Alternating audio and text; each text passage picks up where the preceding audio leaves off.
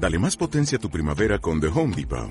Obtén una potencia similar a la de la gasolina para podar, recortar y soplar con el sistema OnePlus de 18 voltios de Ryobi desde solo 89 dólares. Potencia para podar un tercio de un acre con una carga. Potencia para recortar el césped que dura hasta dos horas. Y fuerza de soplado de 110 millas por hora.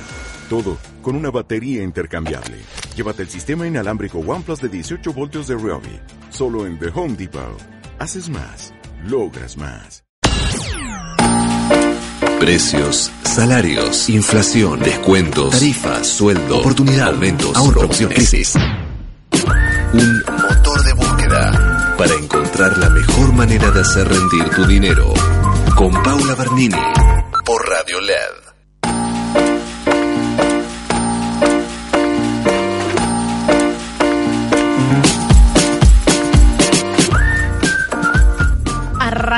Arrancamos el lunes 1306, arrancamos motor de búsqueda acá por Radio LED. La verdad es que, como siempre decimos, es muy, muy lunes arrancar, pero arrancar con todo y con todo el equipo, eh, siempre de alguna manera eh, te hace más fácil arrancar el lunes. Digo con todo el equipo, pero miro a mi lado y no, no, no está todo el equipo, o sea, estamos teniendo un problema. Sí, Manu Jove, otra vez no sabemos dónde está. Yo creo que Manu Jove cree que arranca y 10 y cuarto el programa. Este, me avisan acá, me están tirando data mis infiltrados en el control, que acaban de tocar el timbre 1307. Lo bueno de él es que no falla. O sea, él no falla. A mí lo que me gusta de Manu es que no falla, no hay manera de que no falle. Estará llegando 07 y 10 pero no, no, no falla, o sea. Me los oídos, justo No, pero están tenés- hablando bien de mí, me ¿Tenés parece. un problema con la apertura? ¿Con la apertura de qué? De- No, porque por ahí, ¿saben qué? El otro día me dijeron, no, Paula Maru es generosísimo y lo que quiere en realidad es dejarte la, te la apertura vos sola. buena- sos la-. Quizás inconscientemente es eso lo que me pasa. ¿Sabes que yo estoy pensando que vos en realidad tenés una, una bondad que desborda, ¿me entendés? Una cosa Eh, Eso, lo- eso solidaria. yo creo que ya lo sabés. No quiere robarme protagonismo, la dejo a Paula, que arranque sola, que ella haga su estrellato. ¿Sabés qué es eso? ¿Sabés que sos un mal pensado, Mariano Tolosa? Mariano Tolosa ahí en los controles, que siempre está fijo, fijo. Él es el que me llena la cabeza, sinceramente. Y lo que me dice es, che, Manu no llegó, no llegó. No, en realidad me da estos Quieren cinco... generar una grieta acá que no existe. Ah, el trueno Upa. que acabamos de escuchar, sí, señores, acá en Capital Upa. Federal está lloviendo. Acabo de hablar con mi mamá en Ramos Mejía y todavía no llovía. Lo que es la, la zona oeste todavía no estaba lloviendo, pero acá en Capital Federal, en zona norte tampoco. Bueno, En zona sur llovía, llovía este, con, con cierta intensidad, por lo menos vengo de ahí, estaba ya desde, desde temprano este, con, con una lluvia importante. zona sur entonces y Capital Federal, pero todavía el oeste y el norte parece que, que se han salvado. Este, igual te quiero decir que No, acabamos de que no por mucho tiempo, me Eso, que parece. acabamos de escuchar un trueno que me parece sí, que la cosa viene en incremento. Bueno, ¿cómo fue el fin de semana? Bien, eh, me tocó viajar. Ah, ¿esa cara es de bien? Esa cara es de Ah, bien, sí, sí, sí, absolutamente. Eh, me tocó viajar, se terminó el, el- el veranito que duró este fin de semana, por lo menos con esta lluvia, Qué pero lindo que estuvo. Este, llegó la primera de verdad, ¿eh? No, sí, no. muy lindo. Este, me tocó viajar a Mendoza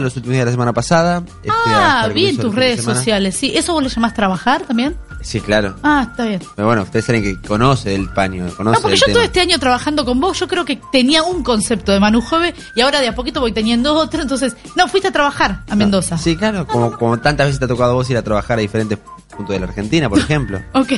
Este, fuimos a hacer la previa de las elecciones que, que se dieron este fin de semana con el triunfo del, eh, del oficialismo mendocino, del radicalismo, desde Cambiemos, aunque Que no se poco- esperaba semejante. No se esperaba semejante diferencia, hizo una muy buena elección de todas formas la candidata del Frente Elegí, lo que sería el Frente de Todos a nivel nacional, Anabel Fernández Agasti, pero este se revalidó la confianza para el Frente, eh, para el radicalismo sobre todo, eh, que hoy gobierna Cornejo y su delfín político, si querés su dejado político como Rodolfo Suárez, actual intendente de la ciudad de Mendoza, que por cierto, entre paréntesis, Pau, no conocía Ciudad de Mendoza, es muy linda. Es hermosa y te digo que el interior de Mendoza también. Es una de las provincias turísticas por excelencia y es una de las provincias que tiene un empuje económico muy, muy grande por el vino, por Sí, el sector de- vitivinícola sobre todo, este, pero bueno, el, el turismo en general es eh, algo que, que mueve mucho el, eh, todo lo que es la actividad comercial de Mendocina Y no nos olvidemos que aparte, eh, al ser una ciudad que tiene el paso fronterizo Exacto. hacia Chile, también es una ciudad de mucho comercio que va y viene en camiones y bueno, es, es importante que haya ganado esta ciudad el, el gobierno, que el gobierno, para el gobierno es importantísimo haberla ganado, porque no esperaba, fue una sorpresa, realmente. Sí, sabes que y, y- y podemos engancharlo tranquilamente con el tema que vamos a tratar a continuación. Me tocó en este recorrido que hicimos también hablar con eh, eh, justamente el sector pyme, las pequeñas y medianas empresas de los bodegueros, el Ah. sector vitivinícola y, y- y muchos obviamente este apremiados por la actual situación económica, como, como todo el sector pyme en general, no están exentos de, de esa problemática, por la cuestión este, de lo difícil que es tomar un crédito, de las altas tasas, por la cuestión de la devaluación, ellos tienen insumos y costos en dólares y obviamente eh, el mercado interno se ha golpeado en los últimos tiempos por, por esta crisis económica y, y muchos pedían, exigían o sienten que eh, una de las principales deudas del gobierno, por lo menos con el sector pyme, tiene que ver con este, la cuestión de la carga impositiva. Bueno, habíamos hablado la semana pasada, nos habíamos eh, metido en el sector pymes y fue un sector muy, muy golpeado, ¿no? Hoy hubo un anuncio de Macri justamente para beneficiar a las pymes. Anunció la eliminación de los aportes patronales, pero en el caso de que gane, porque el anuncio supuestamente se haría efectivo en el año 2020, el año que viene. Una promesa, en definitiva, más que un anuncio, ¿no? ¿Es una promesa o es de alguna manera condicional a las pymes? Vamos a hablar con Pedro Cascales, vamos a preguntarle a él como vocero de CAME qué piensa de este anuncio que hizo Macri en el día de hoy. Hola, Cascales, ¿me escucha? Sí, ¿qué tal, Paula? ¿Cómo están? Buenas tardes. Buenos días. Paula Bernini, Manu Joven lo, lo saluda. Nosotros este, con este anuncio no sabemos si es bueno, si es malo, si es una promesa, como dice Manu, si es eh, de alguna manera para mí eh, estirar esto, estirarlo para el año que viene con la condición de si el gobierno sigue o no. Sí, es un poco todo lo que dijiste, básicamente. Es, por un lado, es un- una promesa de campaña eh, de, que el año que viene, de, ganar el gobierno las elecciones, aplicaría esto, que, es positivo, digamos, desde ya que es positivo, porque es algo que CAME viene reclamando hace tiempo, bajar los impuestos sobre el trabajo y los aportes patronales para empleados nuevos. eh, es, un- es, es algo que es, bueno que no exista, digamos, por lo menos en un primer año y en un segundo año abrir una, rebaja de un 50%, porque eso ayudaría, por un lado, a, facilitar la creación de más empleo y por otro lado también al famoso 30-40% de economía que está en negro, que tal vez con esto se empieza a registrar, se empieza a blanquear. Eh, pero por supuesto que ahora lo que a nosotros nos preocupa es el aquí y ahora, cómo llegamos a fin de año, cómo llegamos a marzo-abril y cómo las pymes que hoy tenemos empleo, cómo hacemos para mantener ese empleo, ¿no? Más allá de la posibilidad futura de generar nuevo empleo. Así que eh, la- la- el anuncio está bien, va en la dirección correcta, pero lo que hace falta es generar medidas para sostener el empleo y las pymes a- en el momento actual. Ahora, eh, supuestamente, a ver, corríjanme Manu si yo me equivoco también, esta, esta mm, eliminación a los aportes patronales va a ser a cero por cada empleado nuevo que Exacto. tomen las pymes. Es por empleado nuevo. Pero esto va a ser a partir del año que viene, eh, lo que sería el 2020. Ahora, ¿qué pasa en la reactivación del empleo de acá a fin de año, no? Como está diciendo eh, Cascales, porque esa es la, la- la preocupación de, de- de- del empleado, la preocupación de la gente es cómo llego de acá a fin de año. Sí, es, ahí, ahí es donde para nosotros radica el, el punto central. Esto va a requerir de ganar el gobierno el año que viene, pero el tema central es cómo mantenemos el empleo de acá a fin de año y cómo mantenemos las pymes abiertas de acá a fin de año, por lo menos la mayor cantidad posible. Y ese es el punto que todavía no, no tiene una respuesta. Nosotros desde CAME pedimos hace dos semanas atrás la emergencia PYME con una serie de medidas inmediatas para justamente sostener esta situación. Eh, aparentemente esto es una, una batería de anuncios que se van a ir dando en los próximos días y esta sería la primera. Vamos a escuchar a ver qué otras medidas hay o qué otros anuncios hay. ¿Y qué otro tipo de anuncios estarían esperando? Digo, ah, me tocó hablar las últimas semanas con, con algunos empresarios, sobre todo del sector pyme, eh, y, y también el reclamo casi generalizado tiene que ver también con, con las cuestiones este, eh, que les toca a la hora de contratar y lo difícil que se hace a veces este, manejar esos temas, que, a veces es muy difícil tomar un empleado, por eso eh, no, no, no terminan de, hacerlo y a partir de ahí también es el número de desempleo que hoy está creciendo mes a mes. ¿Cuáles son las medidas que estarían exigiendo casi con urgencia? Con urgencia, y nosotros hemos pedido, por un lado, un repro express. El repro es una, es una asistencia que da el Estado de un salario y medio mínimo vital y móvil para aquellas empresas en crisis que necesiten mantener el empleo y la empresa, la se compromete a mantenerlo durante 12 meses porque hoy notamos que hay muchas empresas en una situación bastante crítica y bueno, ese es uno de los temas que pedíamos. La otra es suspender anticipos de, impuestos a las ganancias. Hoy se están pagando anticipos de impuestos que no, van a existir, porque nosotros de Cámara relevamos que solo un 28% de las pymes están teniendo ganancias, el resto pierden o están empatando los números.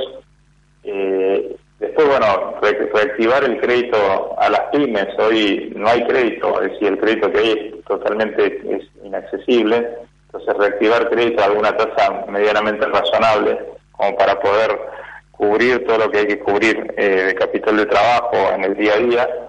Y después algunas medidas que tienen que ver con impuestos, de, suspender el impuesto al cheque y los impuestos, el IVA sobre ingresos brutos, perdón, sobre los servicios públicos hasta fin de año. Eso sería lo que lo que nosotros estamos pidiendo ahora de manera más urgente, ¿no? Ahora, de alguna manera es una propuesta de campaña, ¿no? Eh, esta fue la palabra del presidente Mauricio Macri. Esta propuesta de campaña como si fuese un gobierno nuevo. Tal vez eh, desde la Confederación Argentina, ustedes de la mediana empresa, ¿esperaban esta postura tiempo atrás, a lo largo de estos cuatro años que gobernaron?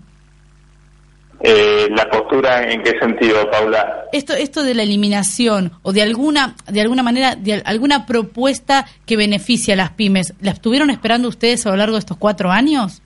Sí, sí, bueno, hubo algunas cosas que se fueron dando a lo largo de los cuatro años, ¿no? Porque estuvo la ley PYME, que generó una, una serie de beneficios que hasta ahora nunca las pymes habíamos tenido una ley que contemple beneficios concretos y, digamos, también hace poco se nosotros habíamos pedido eh, ampliación de los planes de facilidades de pago en la FIP, la, eliminación del IVA sobre los alimentos para tratar de, de impulsar un poco el consumo. Hay cosas que se lograron, lo que pasa es que hay falta muchísimo más y la la aceleración de la crisis fue tan rápida que, bueno, evidentemente generó una situación en muchas pymes de, parálisis, de crisis, de, incertidumbre muy grande.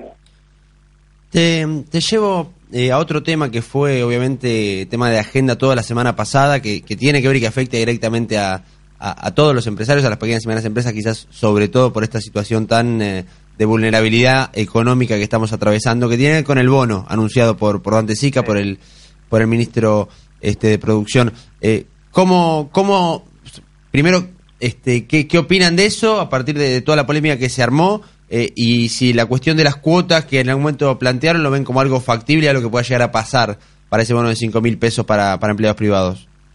Sí, por un lado aclarar que eh, en realidad no es un bono, es una, una recomposición. Una recomposición, sí a cuenta de futuras paritarias, de futuros aumentos de paritarias. Aclaro esto, por el año pasado sí fue un bono y este año no, no es un bono, es una recomposición salarial. Eh, con respecto al, monto, digamos, la, la forma de pago, se, se acordó, por lo menos en el caso, es decir, se acordó lo siguiente, que cada gremial empresaria con cada sindicato tiene que negociar y acordar la cantidad de cuotas y la cantidad de, eh, decía, a partir de cuándo van a empezar a regir dichas cuotas. Y por, por ende, desde comercio, que CAME es signatario de la paritaria de comercio, ya se acordó que pueden ser hasta cinco cuotas eh, el pago de esta recomposición salarial, con lo cual en comercio ya está acordado. Lo que estamos pidiendo es que eso se haga extensivo al resto de los casos de los rubros, claro.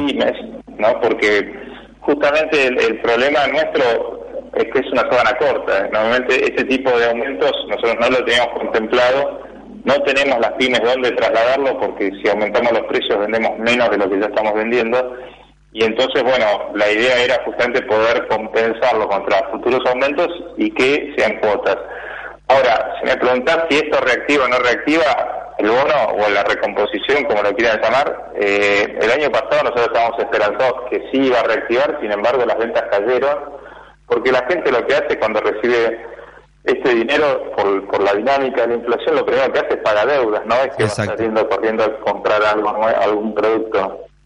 Lamentablemente, ¿no? Pero es la realidad que vivimos y cuando hay inflación, eh, a menos que generemos más productividad, un aumento del consumo, de la inversión, esto sale de un lado, pero después termina en precios remarcados eh, a fin de mes o en poco tiempo. La, la brecha entre esto, eh, una duda que tal vez este, estoy equivocada o no, te lo pregunto a vos concretamente, ¿no? La brecha entre lo que se le paga al empleador y lo que recibe el empleado.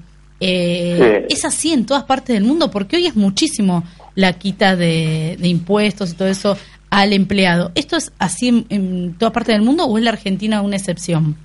No, la Argentina es de, los, es de los más caros del mundo. De la región definitivamente te puedo decir que es el más caro. Hoy a la mañana justamente sabiendo que, que este iba a ser en los temas del día me puse a, revisar y la OCDE, que son los países más desarrollados, hicieron un informe donde la Argentina es el más caro definitivamente de Latinoamérica entre lo que lo que le cuesta a una empresa tener un empleado y lo que recibe el, empleado. Ah, sí, ¿Es, es, es uno de los más caros es el más caro de la región, es el más caro, lejos, ¿no? Y, y eso, eh, bueno, no, es comparable con otros lugares del mundo porque si por ahí alguien que escucha dice, bueno, pero en, en Suecia o en Finlandia es similar, claro, pero la contraprestación es totalmente distinta a la que tenemos en Argentina.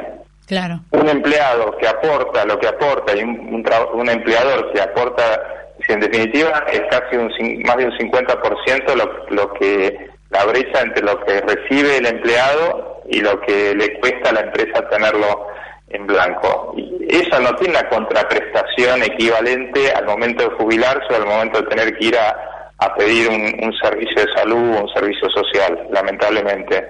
Entonces, por eso lo comparo con la región, está bien la comparación que hace la OCDE con la región latinoamericana y es la más cara de la región. Entonces, eso hace que, que bueno, que contratar sea caro y la contracara es el 30-40% de informalidad que hay en Argentina, que, también eh, es lo que nosotros tendríamos a futuro el gobierno que asuma, sea este o el que siga, tiene que analizar ese tema y tiene que ver cómo hacemos para que no sea, digamos, que sea que esté en línea, al menos con el resto de la región, y cómo hacemos para disminuir ese 30-40% de informalidad y entre, entre muchos pagar menos en vez de pocos estar pagando mucho. Tengo una consulta que es un poco desde el sentido común. Sabes que uno va hablando con la gente en la calle, la experiencia que habla con familiares y mucha gente lo que dice es, eh, bueno, no puedo tener empleados. Sabes que estamos hablando de eh, proyectos chicos, de pymes muy, muy chicas, por ahí de 3, 4, 5 empleados. Tengo una amiga concretamente que tenía mm, un maxi kiosco y lo que tenía era tres empleados durante el día y un franquero. Bueno, eso, tenerlo en blanco, no puede, no hay manera. Y ella tiene un negocio a la calle, sí o sí los tenés que tener en blanco. Pero lo que empezó a aflorar eh, en, estos pequeños rubros es la cantidad de trabajo en negro y cómo uno tiene que aceptar condiciones laborales tal vez este bueno que no lo benefician claramente porque si no no no hay manera de que te contraten claro sí es una realidad y es una triste realidad que, que viven las dos partes no porque acá a veces uno piensa el pyme o el empleador y, el empleado son contrapuestos en realidad están alineados porque ¿Qué más quiere? El, el, el, el, pyme que contratar puede, puede crecer su negocio y el, empleado tener trabajo, básicamente, y, y trabajo en blanco. Lo que pasa es que cuando pones tantas, tantas cargas y generas algo que, directamente no es competitivo, por lo menos para la pyme, la grande tal vez tiene otra dinámica, porque en los volúmenes que maneja eh, puede absorber ese costo, porque tiene volúmenes exponencialmente más grandes de los que puede vender o fabricar una pyme. Eh, con lo cual es otra, es otra realidad. Pero eh, es así, como, como bien lo describiste, ¿no? si seguimos aumentando la carga, eh, bueno, cada vez va a haber menos empleo. Sí, o el empleo que surge es en condiciones, bueno, como decimos nosotros, solemos decirlo en negro, en condiciones que no benefician a nadie, porque también el empleador, eh, cuando acepta tomar un empleado en negro y empieza a buscarle la vuelta, también se arriesga después al día de mañana a tener problemas judiciales. Claro, por supuesto. y, Y hay otro punto también que no se habla tanto, pero que es, real, ¿no? Que es el famoso tema de que cuando uno en una pyme toma a alguien, no está pensando tanto en lo que tiene que pagarle mes a mes, sino que si la cosa va mal y lo tiene que despedir, ¿cuánto le va a costar? Que es un signo de interrogación, ¿no? Porque se agregan costos ocultos, que si tenía horas extras, si tenía un, un celular, si usaba el auto para ir a su casa, entonces era un beneficio. Y sabes qué, muchas veces estas pymes no pueden solventarlo, no es que tienen plata ahorrada como para solventar un juicio, sino que lo que está en juego ahí es muchas veces hasta la propiedad privada de uno, la casa, ¿no? Porque es donde, donde lo primero que se ataca. La verdad, Pedro, eh, un placer, un placer hablar con vos porque bueno, desde algún, eh, en realidad no, desde algún lugar. Eh, yo creo que una de las de los rubros más afectados fueron las pymes, así que bueno, ojalá que vengan que vengan en los próximos años alivio para para todas estas medianas empresas.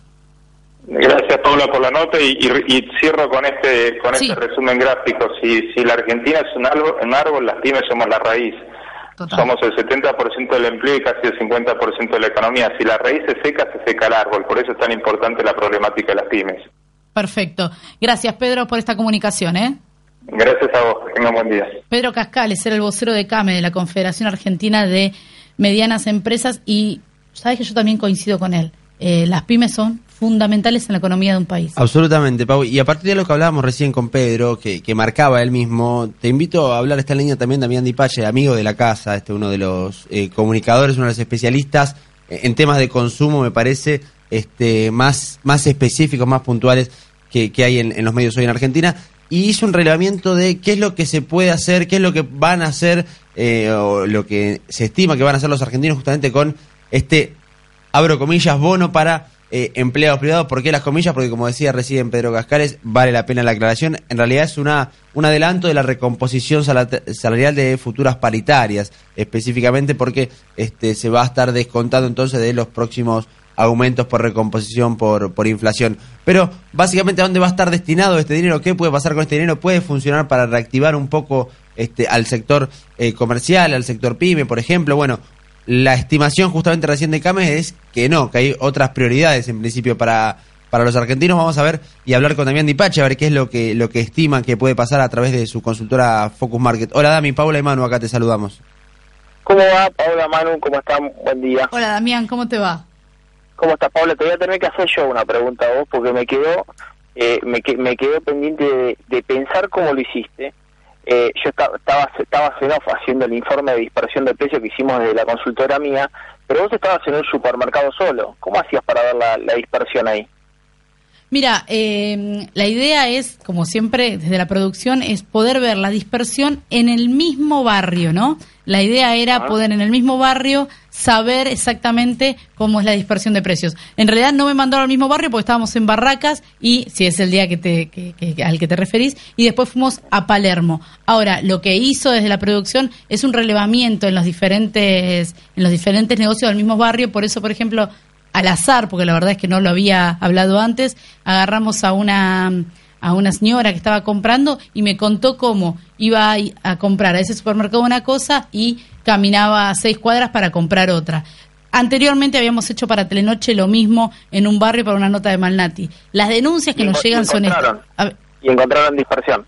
Sí, se, se encuentra, yo creo que no en las grandes marcas, eh, lo, lo, aclaré en un momento, muchas veces donde se encuentra eh, la mayor diferencia es que no, no tenés los mismos productos o no tenés los productos más baratos muchas veces. Eh, porque ya sea porque la gente es lo primero que se lleva o ya sea porque lo que hace el comerciante es comprar las marcas que más salen.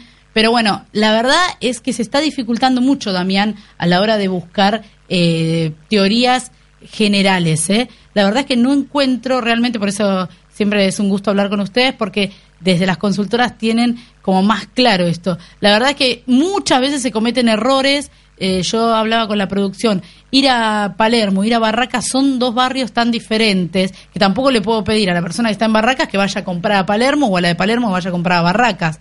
Pero bueno, eh, se hace difícil a veces el, trabajo del periodista. Hay que tener mucho más tiempo, este, que bueno, tal vez lo tiene, eh, el dato lo tienen las consultoras. Por eso hoy hablamos con vos, ¿no? Sí, sí, sí, no, era una, una inquietud simplemente para para ver qué metodología había utilizado. Nosotros en esos 500 puntos de venta encontramos diferencia del 40%, misma marca, mismo producto, pero bueno, claramente lo encontramos con promociones, descuentos o beneficios acumulados que hacen que la dispersión de precios evidentemente esté ocultando detrás de eso eh, una información imperfecta que recibe el consumidor, compras martes un producto y al otro día tenés 30% de diferencia, eh, más el margen de diferencia que habían remarcado cada una de las superficies comerciales. Nosotros decimos en almacén, chino, eh, grandes superficies comerciales, tienda de descuento y la realidad que, bueno, se ven diferencia de precios sobre todo cuando tenés inflación de dos dígitos. Yo creo que ustedes tienen eh, el dato porque, bueno, se encargan justamente de ser meticulosos a la hora de recolectar estos datos. ¿no? Nosotros, la verdad que el periodismo un poco toca de oído basándose en lo que son las, las consultoras, pero también trato de basarme mucho en lo que me cuenta la gente. Tratamos de escuchar a la gente y... Está muy bien eh, porque creo que son los que tienen realmente la información o bueno, los que viven la información, así que yo trato de ir ahí, pero es muy respetable, por supuesto, el reglamento que hacen ustedes, porque son mucho más meticulosos, mucho más rigurosos. Eh, esta dispersión de precios, ya que estoy para cerrar este tema, ¿esta dispersión de precios la pudiste encontrar en casi todos los eh, barrios o en alguno en particular? No, nosotros lo que hicimos es Capital Federal y GBA, eh, y la realidad que esa dispersión no la hicimos en, eh, eh, digamos, en un barrio en particular, sino que lo que vimos es que por ahí comprando en Caballito, comprando en, en Villa Lugano, o comprando en Villa del Parque, claramente ves que hay diferentes, en 500 metros cuadrados a la redonda, en diferentes puntos de venta, podés encontrar diferencias de este tipo. Las que nosotros remarcamos son las diferencias que más había eh, nosotros remarcamos diferencias fuertes en pañales, eh, aceite de oliva, eh, productos como podía ser el arroz, el arroz, digamos, con, con atributos, en ese caso era un risotto, bueno, encontramos muchos productos que tenían dispersión de precios, eso, agua mineral, encontramos 20% de diferencia en agua mineral, misma marca, mismo producto. Ahora esto tiene que ver con que están estoqueados, con que no hay patrones de precio, con qué, porque la, la, o sea, el diagnóstico lo tenemos, lo que no llego a entender es por qué. Eh, yo, esto sí se lo preguntaba a la gente y la gente no lo sabe tampoco. Sí se encuentra esta... porque es una, una, decisión de la oferta y en el caso, por ejemplo, para que te des una idea, bebidas con alcohol, eh, bebidas eh, sin alcohol en el mes de agosto cayó 12% y bebidas con alcohol cayó 5%, por lo cual estaban sobreestoqueados con bebidas sin alcohol. Lo que termina pasando es que esa agua termina siendo promocionada. Pero ya al promocionarlo ya tenés 5 cinco pesos de diferencia. Si esa superficie remarcaba con 2 pesos más respecto a otro lugar, ya son 7 pesos. 7 pesos en un agua mineral de un litro y medio es una locura. Sí, muchísimo. Claro. Es el 20% que te marco, ¿no? es muchísimo. ya, eh, y para cerrar el tema este, eh, se han encontrado entonces del 20%, del 40% y hasta del 60% algunos productos eh, la diferencia. Puntualmente. Pañales. Puntualmente el 60%. Encontramos, tenía promoción acumulada eh, y esa categoría es la que más cae, categoría de la que más cae en el, en el interanual, eh, por lo cual evidentemente hay un sobrestock y vos me decís, pero que Damián, que el que tiene bebé usa menos pañales. Evidentemente está usando menos pañales. no hay ninguna duda. Qué bárbaro. Dami, este, volviendo un poco al, tema que, te comentaba al principio. El, el, bono privado. El tema del bono, eh, que entre comillas vamos a ponerle bono nosotros, digamos, para facilitar el diálogo, pero bueno, que, queda claro que, no es este un bono, por lo menos como había sido el del año pasado. Y, y lo primero que quiero preguntarte justamente tiene que ver con eso. El año pasado se había acordado, sí, un bono de 5 mil pesos también, eh, y a partir de ahí uno ya prevé que el impacto que puede llegar a tener en la economía real no será demasiado, porque estamos hablando de una inflación que va a superar ampliamente el 50% este, respecto a diciembre del año pasado. ¿Cuánto, ¿Cuánto menos se puede acceder con estos 5 mil pesos respecto a lo que, lo que eh, sucedía en 2018, no? Bueno, a ver, ahí coincido un poco con Pedro, que lo estaba escuchando, y vos tenés que, eh, definitiva, estos 5 mil pesos, por ejemplo, para el sector comercio, pueden llegar a ser distribuidos en cinco cuotas. Por lo cual, mm. ya esos 5 mil pesos sobre el mayor gremio del país, que son un millón de empleados, evidentemente no va a ser inmediato. Va a ser octubre, noviembre, diciembre, enero y febrero que lo comienza a pagar en octubre. Lo cual ya se, se, diluye el efecto inmediato de 6 mm, millones de trabajadores, ya tenés un millón que los van a cobrar en esa forma. Después el resto va a depender también cómo acuerden con cada uno de eh, los gremios y sindicatos. Me llamó la atención que en el decreto de necesidad de urgencia sobre este bono, en ningún lugar dice la palabra obligatorio. Me parece que es un lugar donde va a ser acordado gremio por gremio. Por ejemplo, Comercio ya cerró esta, esta modalidad. Sí. Potencialmente, si lo cobras en 6 millones de trabajadores, son 30 mil millones de pesos. Pero evidentemente, como se está viendo a la mano, no va a haber 30 mil millones de pesos ni mañana ni en el próximo mes, sino que se va a ser distribuido en el tiempo. Eh, por lo cual, el que lo cobre, yo ahí lo que decía es, perfecto, yo lo cobro. Va a depender mucho del nivel socioeconómico, porque en definitiva se tomó la decisión que sea general, supongamos una persona de nivel socioeconómico alto, o medio alto, que cobra más de 100 mil pesos. ¿Se imaginan que esos 5 mil pesos hoy no van al consumo? Hoy esos 5 mil pesos van al ahorro, porque ya tenía excedente de ahorro, ¿se entiende? Claro. Eh, por otra parte, niveles socioeconómicos medios o medios bajos, y la realidad es que la deuda con tarjeta de crédito es muy grande.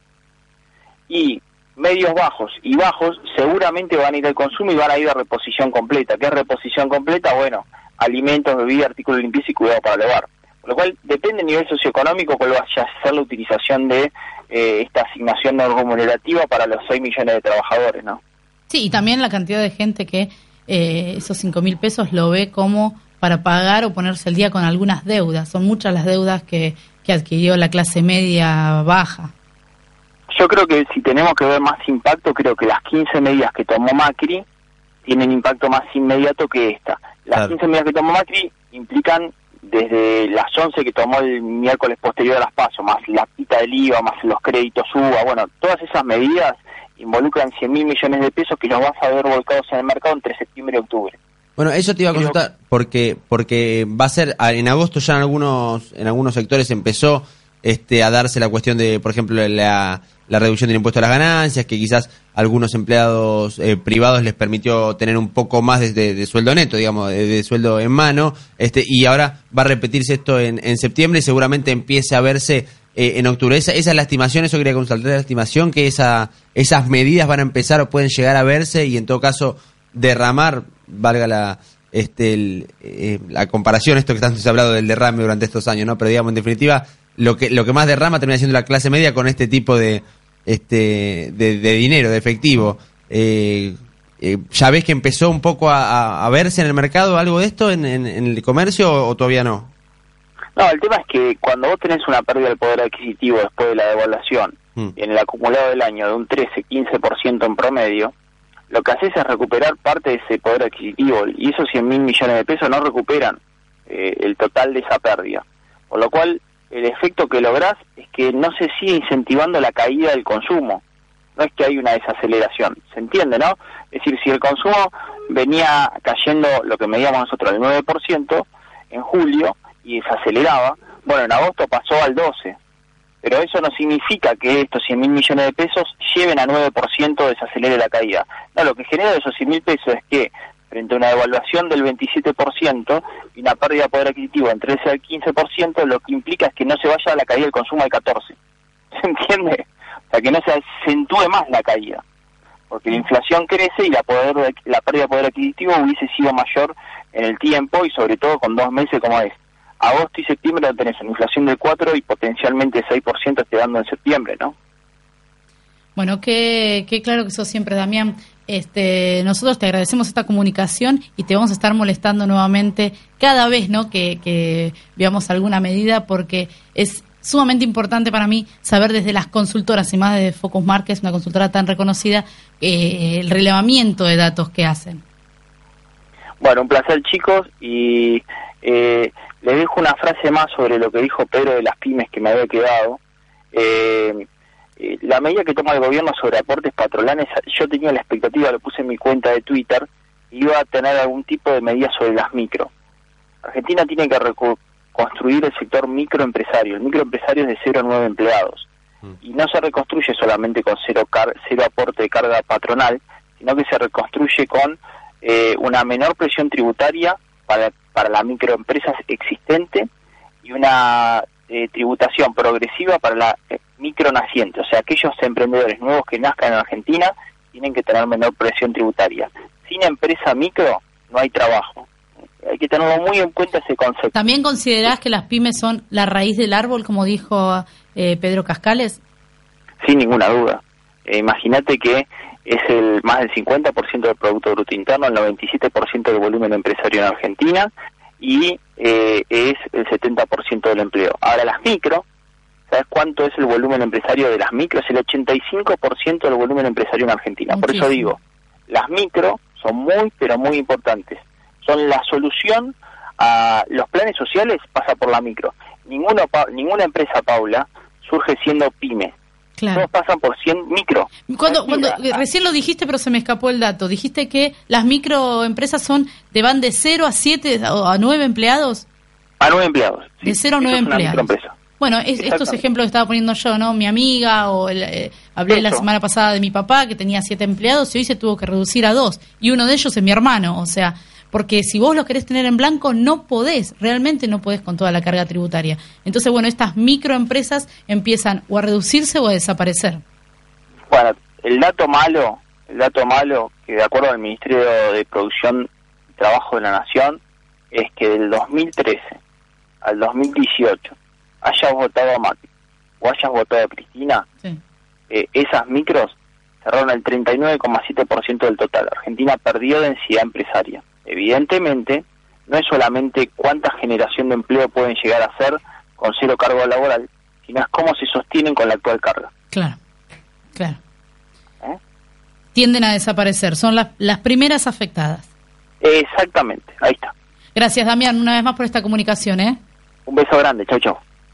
Vamos a, a distendernos un poquitito porque tengo mucha información en la cabeza, te quiero decir, y después volvemos. Auspicia este programa. ¿Sabes qué significa Quilmes Mejor? Que hicimos seis jardines de infantes donde antes no había ninguno. Que garantizamos y mejoramos el servicio alimentario en 266 escuelas. Y sobre todo, que contamos con vos para seguir transformando nuestra ciudad. Quilmes Mejor, con vos.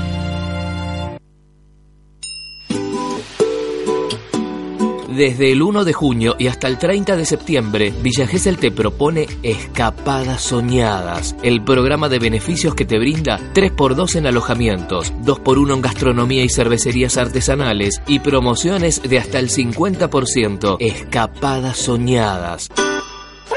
Entérate de todo lo que podés disfrutar en www.gesell.tour.ar. Villa Gesell es querer volver.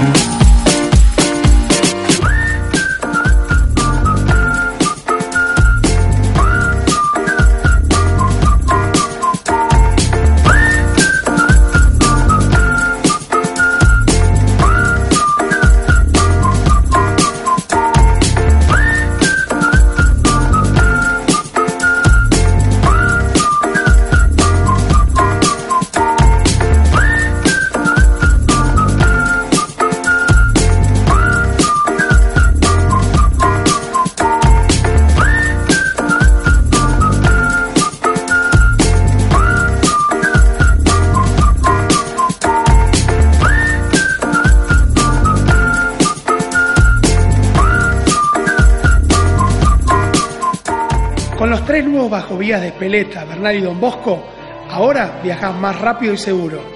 Ya funcionan seis jardines de infantes municipales, los primeros en la historia de Quilmes. 40 parques y plazas renovadas para que vos y tu familia disfruten muchísimo más. Quilmes mejor, con vos. Desde el 1 de junio y hasta el 30 de septiembre, Villa Gesell te propone Escapadas Soñadas, el programa de beneficios que te brinda 3x2 en alojamientos, 2x1 en gastronomía y cervecerías artesanales y promociones de hasta el 50%. Escapadas Soñadas. Entérate de todo lo que podés disfrutar en www.gesell.tour.ar. Villa Gesell es querer volver.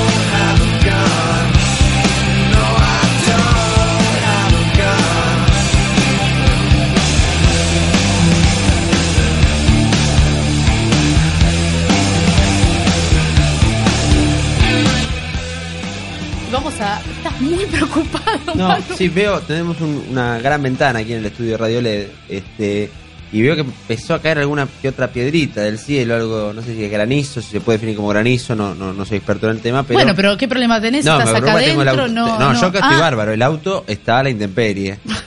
Bueno. Eh, pero bueno, ve- eh, veremos. Eh, Me gusta eso- porque Para su- eso se contrata un seguro. Me gusta porque su problema es mínimo. O sea, por un momento decís, uy, chau, yo estaría saliendo corriendo bajo el paraguas, eh, le pongo manta frazada. Como, Lu- como Lucas. como aquí, ¿eh? Lucas, Sí, sí, pero no, él dijo, bueno, está bien, está cayendo granizo, se ¿Qué voy a hacer? No, el compromiso es así, eh, estoy acá, tengo que estar acá, Me encanta, esa es la actitud. es lo que me toca. 40 segundos fue su preocupación, me encantó. Bueno, venimos hablando de temas, la verdad, que medio pesados, porque a la hora de hablar de las pymes o de las microempresas, como nos comentaba tanto Dipache como Cascales, de la Confederación Argentina de Medianas Empresas, fueron los más afectados en este último tiempo. Y una de las personas que, que lo vivió en carne propia es nuestra compañera Alejandra Luna, que estuvo acá en, en Radio LED haciendo reemplazos en motor de búsqueda. Ya la vamos a repatriar. Alejandra, ¿estás ahí? Acá estamos. ¿Cómo te va, Ale? va? ¿Sabés que mm, se nos viniste a la, a la mente porque, porque conociéndote de tantos años, sé que siempre la viniste luchando con un maxi kiosco, que tuviste empleados, eh, tuviste como tu momento de gloria, donde llegaste a tener cuántos empleados, Ale? Y teníamos tres por turno. eh, así que, de, de hecho, después tuve otros negocios como bar, con kiosco, librería, como, como tipo un negocio muy integrado. Y ahí había seis personas por turno. Eh, te digo, en hace, ¿cuántos serán? Diez años atrás, siete años más o menos. ¿Llegaste a un total de cuántos? ¿10 empleados por lo menos? Sí, más o menos. Sí, sí, sí, he llegado a tener 10 empleados. Sí, sí, sí. ¿Siempre eh, los tuviste en blanco o pasa esto de que en algún momento uno llega a, a tener empleados, como solemos decir acá en la Argentina, en negro? Eh, ¿O siempre trataste de tenerlos a todos en blanco? Siempre intenté tenerlos a todos en blanco. Muchas veces pasaba que los querías poner en blanco al- algunos y, y cobraban algún plan, entonces no, no te pedían por favor que no los pusieras en blanco. Eh, otras veces, dependiendo de la situación del país y las crisis, porque imagínate que en 25 años de negocio, de tener un comercio abierto a la calle, hemos pasado todas las crisis de todos los gobiernos del país.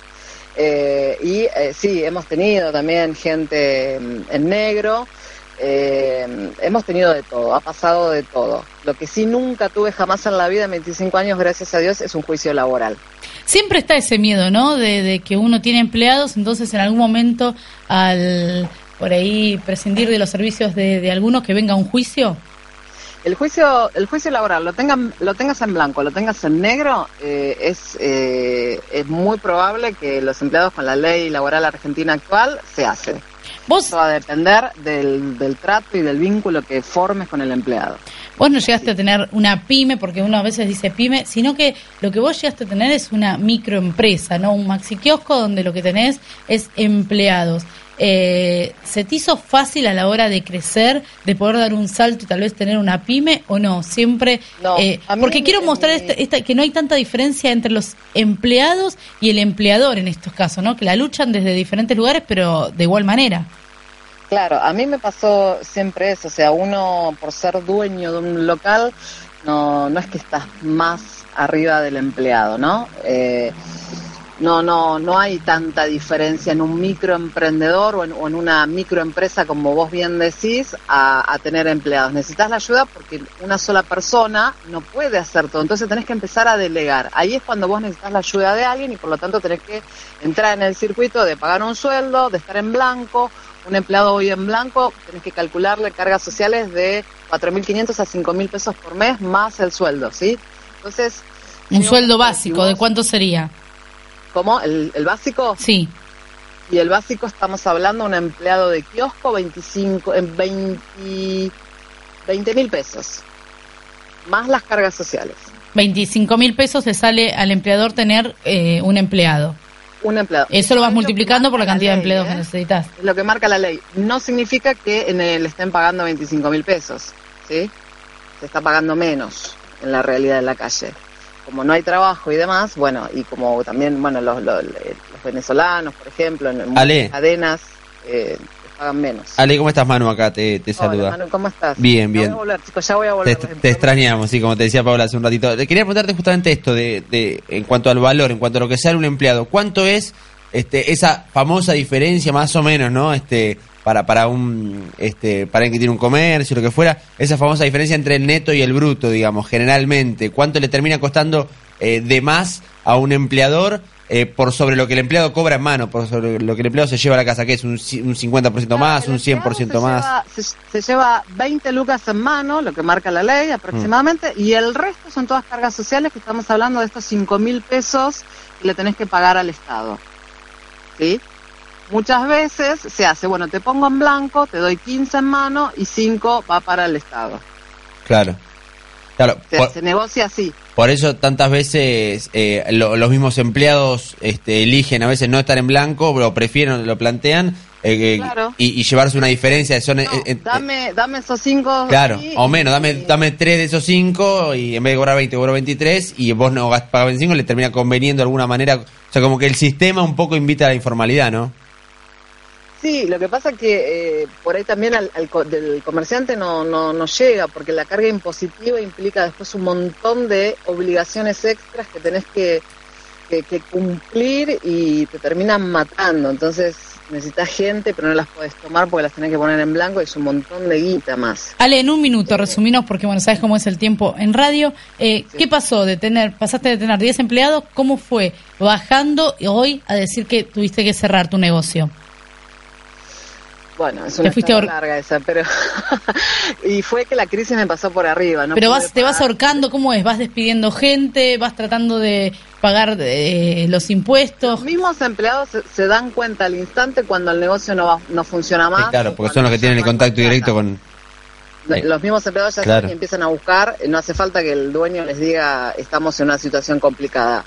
Eh, se empieza a hablar, se empiezan a arreglar las indemnizaciones, se empieza a ir cada uno por su cuenta y te vas achicando, achicando, achicando, achicando hasta que el dueño decide tomar la decisión de saltar de rubro, vender o cerrar y, y fundir, ¿no? Porque a mí me consta que para no cerrar, Alejandra terminaba trabajando de 8 de la mañana a 10 de la noche ella, y tal vez tenía una persona que le ayudaba, ¿no? Pero bueno, eh, a la larga parece que no, pero te lleva todo al cierre del Yo terminé negocio. trabajando, como decís, de 8 de la mañana a 11 de la noche con una criatura de 6 años sola y dije, bueno, basta.